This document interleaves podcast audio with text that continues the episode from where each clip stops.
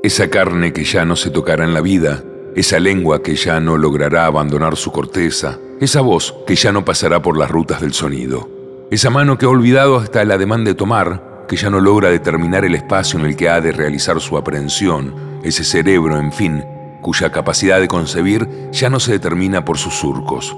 Todo eso que constituye mi momia de carne fresca da a Dios una idea del vacío en que la compulsión de haber nacido me ha colocado.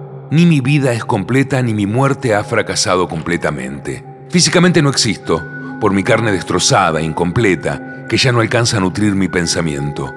Espiritualmente me destruyo a mí mismo, ya no me acepto como vivo. Mi sensibilidad está al ras del suelo y poco falta para que salgan gusanos, la gusanera de las construcciones abandonadas.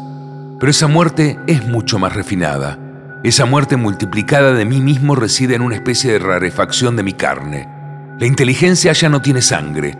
El calamar de las pesadillas da toda su tinta, la que obstruye las salidas del espíritu. Una sangre que ha perdido hasta sus venas y que ignora el filo del cuchillo. Pero de arriba abajo de esta carne agrietada, de esta carne no compacta, circula siempre el fuego virtual. Una lucidez enciende de hora en hora sus ascuas que retornan a la vida y sus flores. Todo lo que tiene un nombre bajo la bóveda compacta del cielo, todo lo que tiene un frente, lo que es el nudo de un soplo y la cuerda de un estremecimiento, todo eso pasa en las rotaciones de ese fuego en el que se asemejan las olas de la carne misma de esa carne dura y blanda que un día crece como un diluvio de sangre. La han visto a la momia fijada en la intersección de los fenómenos, esa ignorante, esa momia viviente que lo ignora todo de las fronteras de su vacío, que se espanta de las pulsaciones de su muerte.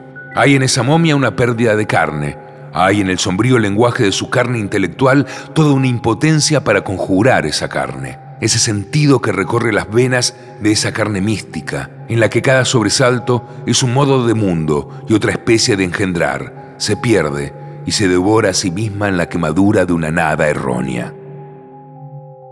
Extracto de correspondencia de la momia, de Antonina Artaud.